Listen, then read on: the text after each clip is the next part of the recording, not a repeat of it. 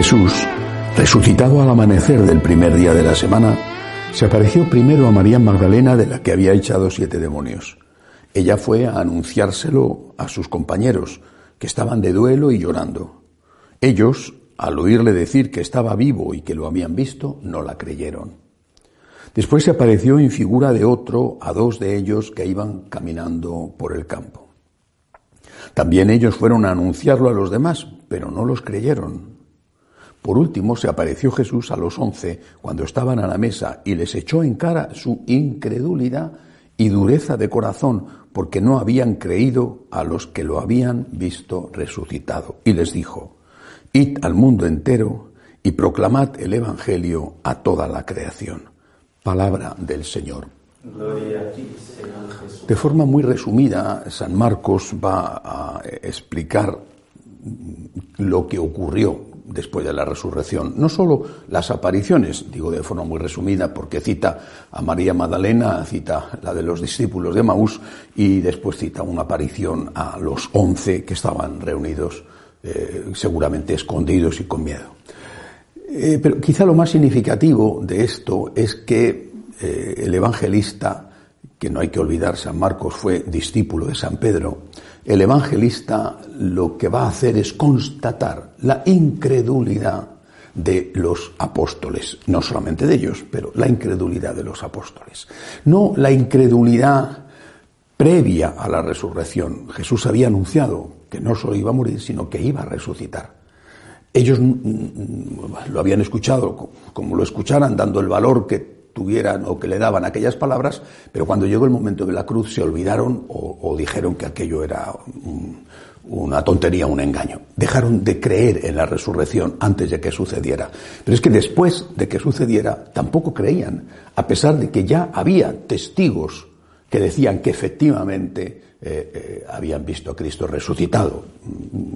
Una mujer y una mujer pecadora, María Magdalena, o por lo menos una mujer que había tenido demonios, eh, aunque a lo mejor eso no hubiera sido necesariamente ligado a un pecado, y después dos discípulos que no eran del, grupo selecto de los apóstoles. No creían. Bueno, pues eh, el Señor se les aparece a ellos y les reprocha su falta de fe. Esta es una cuestión directamente, claramente dirigida a nosotros. ¿Por qué? Porque ellos no creían a pesar de que había testigos, no creían las palabras que había dicho Jesús anunciando su resurrección y no creían tampoco a los testigos, como muchos hoy dentro de la iglesia. Pero creemos de verdad en que Cristo ha resucitado. Creemos de verdad en que el Señor es Dios, en que el Señor ha vencido a la muerte, en que ha resucitado, en que hay vida eterna.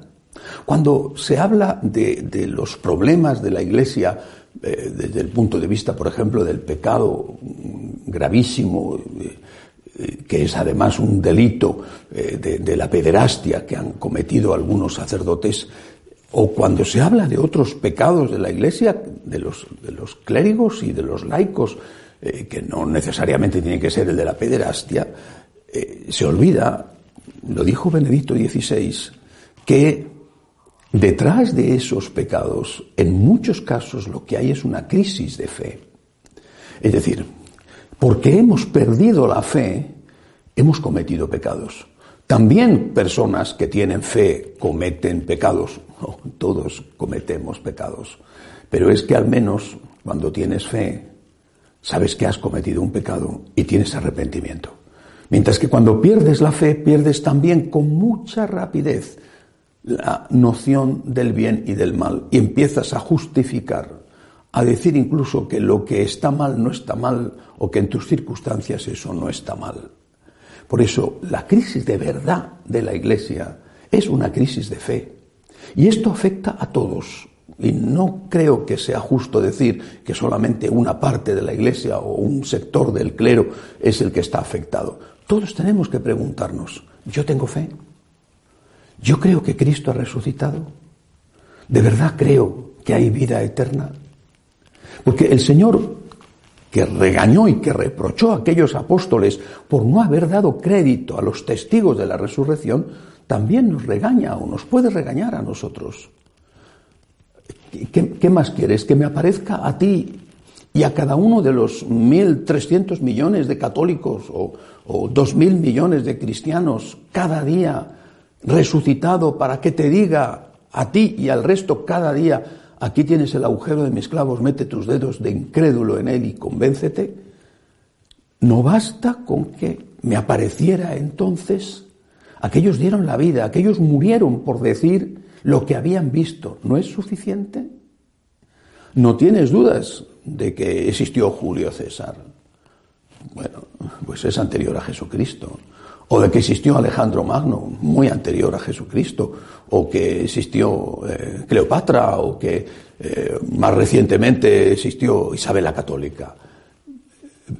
¿Y tienes dudas de que Cristo, que no solamente vivió y murió, sino que sus testigos, los testigos de la resurrección, pagaron con sangre, firmaron con sangre el certificado de su resurrección. ¿Tienes dudas de que eso ocurrió? Ese es el problema. La cuestión de fondo es, ¿tenemos fe o no tenemos fe? Cuando Jesús dijo, cuando vuelva el Hijo del Hombre encontrará esta fe en la tierra, se refería a esta fe, la fe en que Él es Dios, en que Él ha vencido a la muerte con la resurrección y en que Él es la divina misericordia. Porque una vez que tenemos esta fe, si es que tenemos esta fe, resulta evidente lo que a continuación cuenta el evangelista San Marcos. Una vez que les ha reprochado Jesús su falta de fe, y supongo que convencido, porque ahí estaba delante de ellos y todos le podían ver, escuchar y tocar, les dice, id al mundo entero y proclamad el Evangelio a toda la creación. Id al mundo entero a evangelizar. Si no tenemos fe, ¿cómo vamos a evangelizar? Es decir, si no creemos que Cristo es Dios y por lo tanto no creemos que en Cristo está la plenitud de la revelación, o al revés, si no creemos que en Cristo está la plenitud de la revelación, hemos dejado de creer que Cristo es Dios si no creemos que Cristo es el Salvador, sino que pensamos que, o algunos piensan que es una especie de mito, de leyenda, vaya usted a saber si existió, si no existió, si lo que dicen que dijo lo dijo o no lo dijo, si resucitó o no resucitó, vaya usted a saber, y vives en el, metido en las dudas, entonces ¿cómo vas a ir a evangelizar? ¿Qué vas a predicar? ¿Qué vas a ofrecer? Si tú no crees aquello que supuestamente tienes que ofrecer, ¿cómo lo vas a ofrecer? Si has dejado de creer que Cristo es Dios y que en Él está la plenitud de la revelación, la plenitud de la verdad, que lo demás, los demás pueden tener una parte de la verdad, mezclada con muchas cosas que no son verdad y que hacen daño, pero que solo Cristo es Dios hecho hombre, que solo Cristo es el Salvador y que solo Cristo tiene la plenitud de la verdad y que solo a través de Cristo encontramos la felicidad plena en la tierra, y se nos abren las puertas del cielo. ¿Se ha dejado de creer esto? ¿Cómo vas a evangelizar? ¿Se ha acabado la misión? Pero no me refiero solo a que se haya acabado la misión en los países oficialmente de misión. No, es que se ha acabado la misión también aquí entre nosotros. Homilías vacías, carentes de fondo, carentes de convicción, homilías moralizantes en nombre no de Dios, sino en nombre del humanismo o de los sentimientos o de lo políticamente correcto, tenemos una espantosa, grave, peligrosísima crisis de fe. Y por eso tenemos que volver al origen, como aquellos que en la mañana de Pascua, o que en los días de la octava, o en que los días en que duró la presencia del Cristo resucitado en medio de los hombres hasta que tuvo lugar la ascensión, como aquellos que lo miraban, tocaban, escuchaban y decían, creo en ti, Señor, Señor mío y Dios mío. Dirá el apóstol Tomás, Señor mío y Dios mío, creo en ti, Señor. Y porque creo en ti, porque creo que tú eres Dios, porque creo en ti, Señor, tengo que contárselo a todos. Tengo que evangelizar.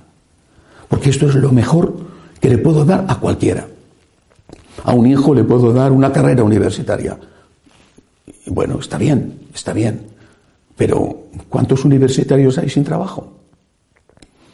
Y si tienes trabajo y te toca sufrir por una enfermedad, por una muerte, ¿a qué te vas a agarrar? ¿Al billete del dólar?